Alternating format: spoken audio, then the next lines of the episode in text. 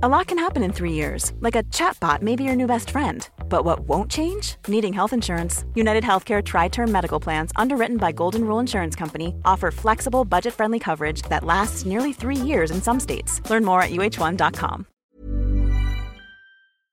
Javier Milei acaba de presentar la Ley de Bases y Puntos de Partida para la Libertad de los Argentinos. Una amplísima reforma normativa que pretende transformar en profundidad la sociedad y la economía argentina. Pero, ¿cuál es exactamente su contenido? ¿Y cuáles serán sus efectos previsibles a medio y largo plazo?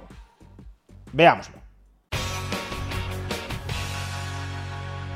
Ayer el gobierno de Javier Milei hizo pública su Ley de Bases y Puntos de Partida para la Libertad de los Argentinos, un texto de más de 350 páginas que reforma con muchísima profundidad las bases institucionales de la economía, de la sociedad y de la política argentina. Como digo, se trata de muchas reformas con mucho calado, y precisamente por eso vamos a dedicar varios vídeos a analizar el contenido de esta propuesta legislativa.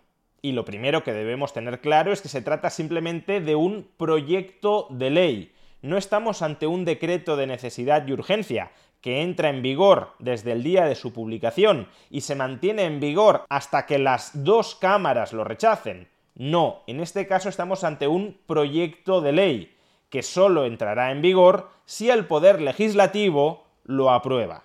Y se trata de un proyecto de ley que pretende desregular en mayor medida la economía argentina de lo que ya lo hacía el decreto de necesidad y urgencia que tuvimos ocasión de analizar en un vídeo anterior, y que también pretende transformar con bastante profundidad la estructura del Estado argentino.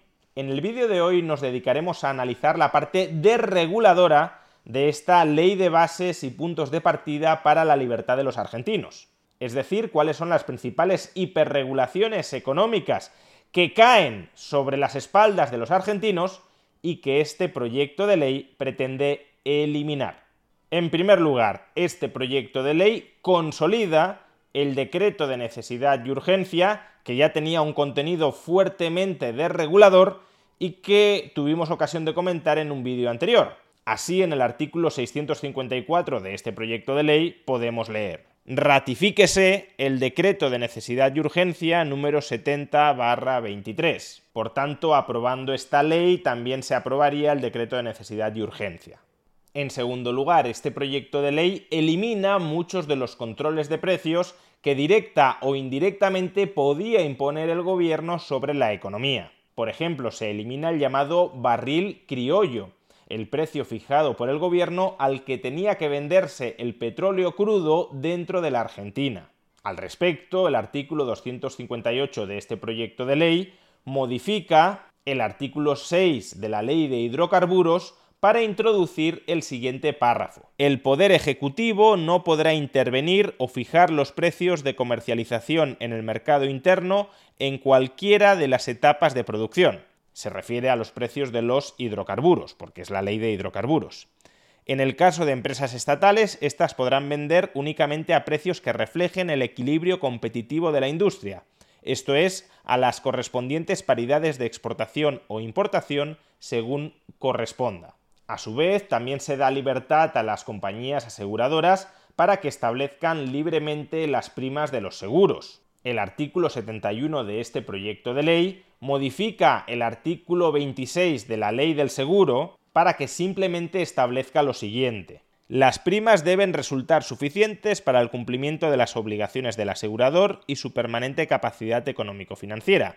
Las comisiones pueden ser libremente establecidas por los aseguradores y en cumplimiento de la reglamentación. Claro, así leído quizá no apreciemos la diferencia. Y la diferencia está en lo que se ha suprimido del artículo 26 de la ley del seguro. Actualmente ese artículo 26 continúa diciendo lo siguiente. Lo siguiente que si se aprueba el proyecto de ley de mi ley ya no dirá más. La autoridad de control observará las primas que resulten insuficientes, abusivas o arbitrariamente discriminatorias. Podrán aprobarse, únicamente por resolución fundada, primas mínimas uniformes netas de comisiones cuando se halle afectada la estabilidad del mercado. La autoridad de control procederá a pedido de cualquiera de las asociaciones de aseguradores después de oír a las otras asociaciones de aseguradores. Por tanto, si se aprueba el proyecto de ley, el Estado argentino ya no podrá fijar las primas de las compañías de seguros. Y asimismo también se abrogan las regulaciones de los precios de los libros. El artículo 60 de este proyecto de ley dice derógase la ley número 25.542 de precio uniforme de venta al público de libros.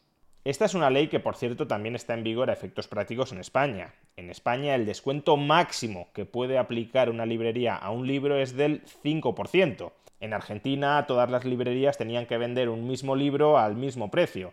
A partir de ahora ya no. Si una librería quiere hacer una campaña muy agresiva de venta, de colocación de un libro, lo podrá rebajar de precio todo lo que considere, incluso vender a pérdida si le interesa promocionar un determinado libro.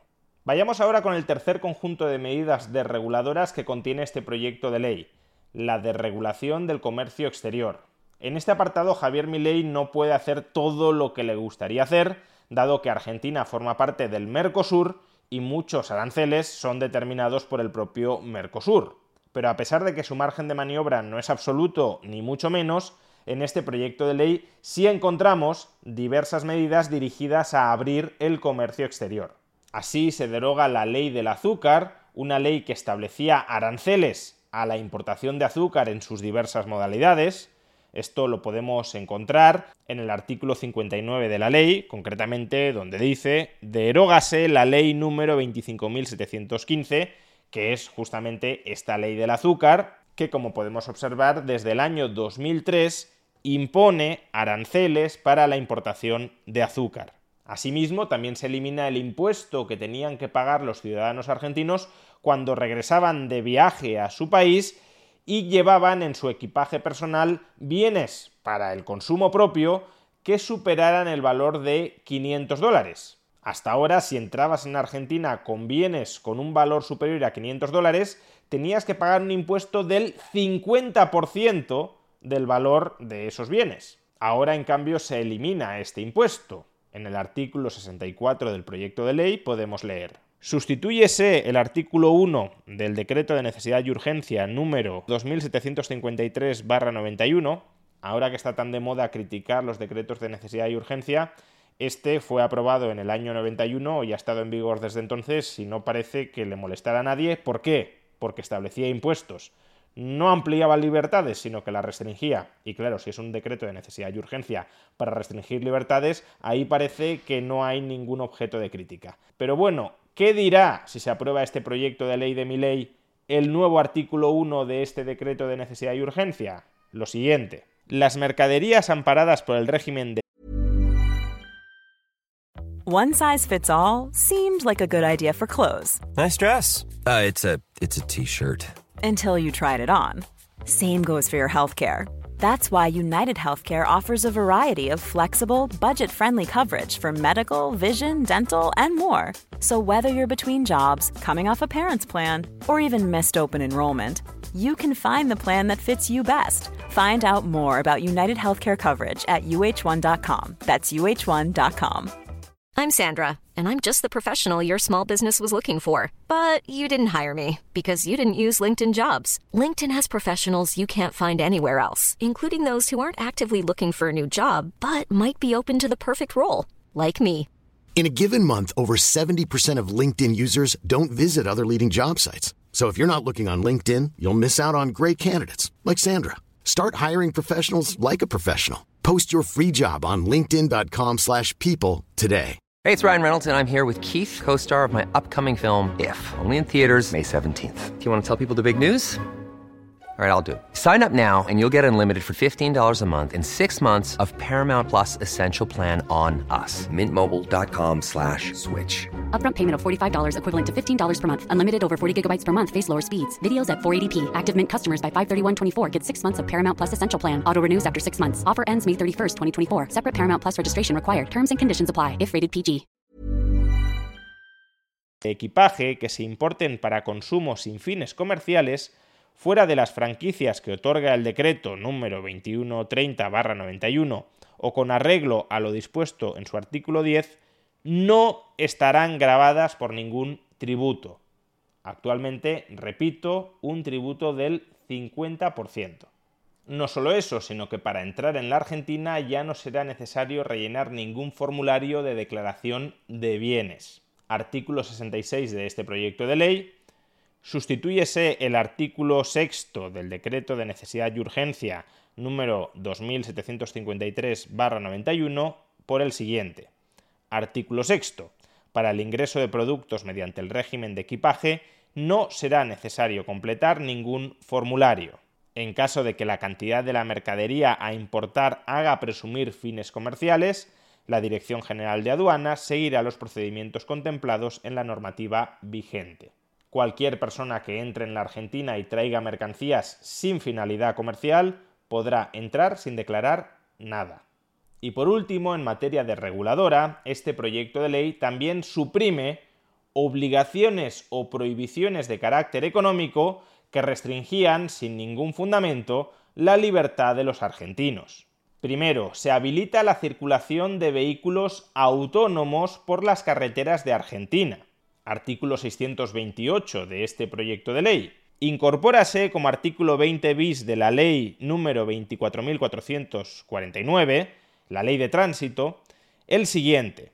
Artículo 20 bis se autoriza en la República Argentina la conducción por parte de sistemas autónomos para vehículos autodirigidos, sean estos particulares, de pasajeros o de carga.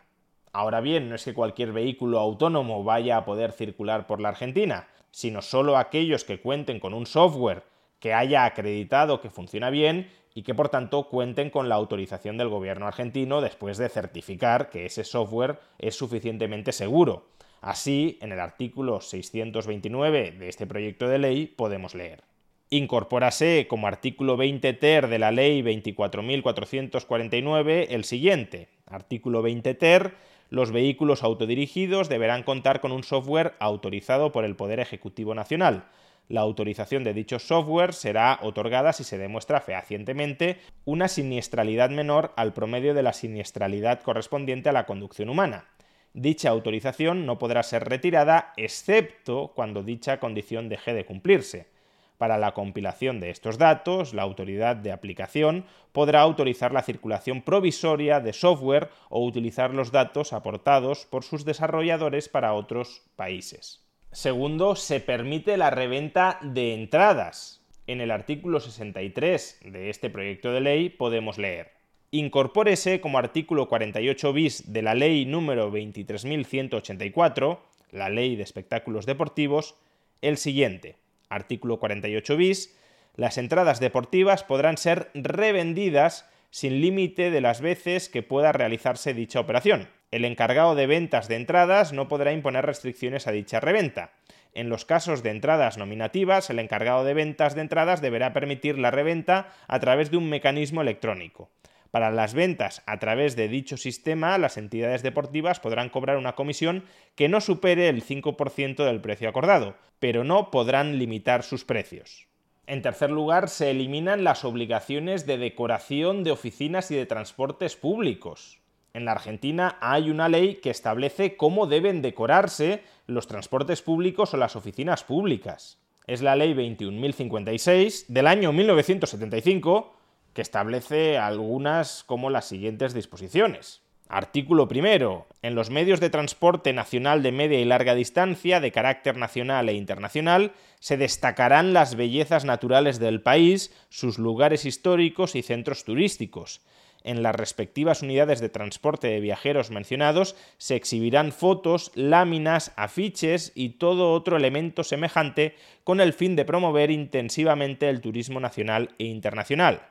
Artículo segundo. En las estaciones terminales o cabeceras de medios de transporte del país se establecerá, por intermedio de la Secretaría de Estado de Deportes y Turismo, una oficina de información en la que se destacarán en forma notable, por medio de afiches y todo otro elemento afín, las zonas turísticas nacionales, sus accesos y comodidades, con el objeto de promover la afluencia turística de y hacia esas zonas. Artículo tercero. En las oficinas de expendio de pasajes de aerolíneas argentinas en el exterior se dispondrá de un espacio físico para la instalación de un stand donde se expongan afiches, láminas y todo otro elemento promocional de centros turísticos del país y poder ofrecer asimismo la información que corresponda por intermedio del personal especializado en la materia o artículo cuarto, las compañías extranjeras de transporte de pasajeros con licencia para actuar en nuestro país dispondrán las medidas para que en las sedes donde desarrollen sus actividades en nuestro medio se expongan notoriamente, conjuntamente con las de los países que representan, todo material publicitario a que hace referencia el artículo primero, con el objeto de promover e intensificar las corrientes turísticas de y hacia nuestro país. Bueno, pues toda esta ley y todas estas obligaciones absurdas se suprimen. Artículo 476 del proyecto de ley. Derógase la ley número 21.056 de promoción del turismo por medio de líneas de transporte. Y por último, también se deroga la ley 14.800 del año 1959, que imponía a los propietarios de salas de cine o de teatro que si demolían esas salas de cine y de teatro para construir cualquier otra cosa, estaban obligados a construir en ese mismo espacio otra sala de cine y de teatro con características similares a la que había sido demolida. Artículo segundo de la Ley 14.800. En los casos de demolición de salas teatrales, el propietario de la finca tendrá la obligación de construir en el nuevo edificio un ambiente teatral de características semejantes a la sala demolida. Pues bien, el proyecto de ley de mi ley deroga esta ley 14.800 y por tanto la obligación de reconstruir las salas de cine o de teatro que sean demolidas. Artículo 601 del proyecto de ley de mi ley. Derógase la ley número 14.800 y sus modificatorias. Estas son, en definitiva, las novedades de regulatorias de este proyecto de ley de mi ley que, recordémoslo, se añaden a la intensa desregulación que ya se aprobó con el decreto de necesidad y urgencia de hace una semana. Pero el proyecto de ley de Javier Milei va mucho más allá de este ejercicio de regulador. También contiene aspectos muy positivos, como la reforma económica del Estado, y aspectos no tan positivos, y en algunos casos incluso negativos, de reforma institucional del Estado de Derecho argentino. Pero sobre todo ello hablaremos en próximos vídeos.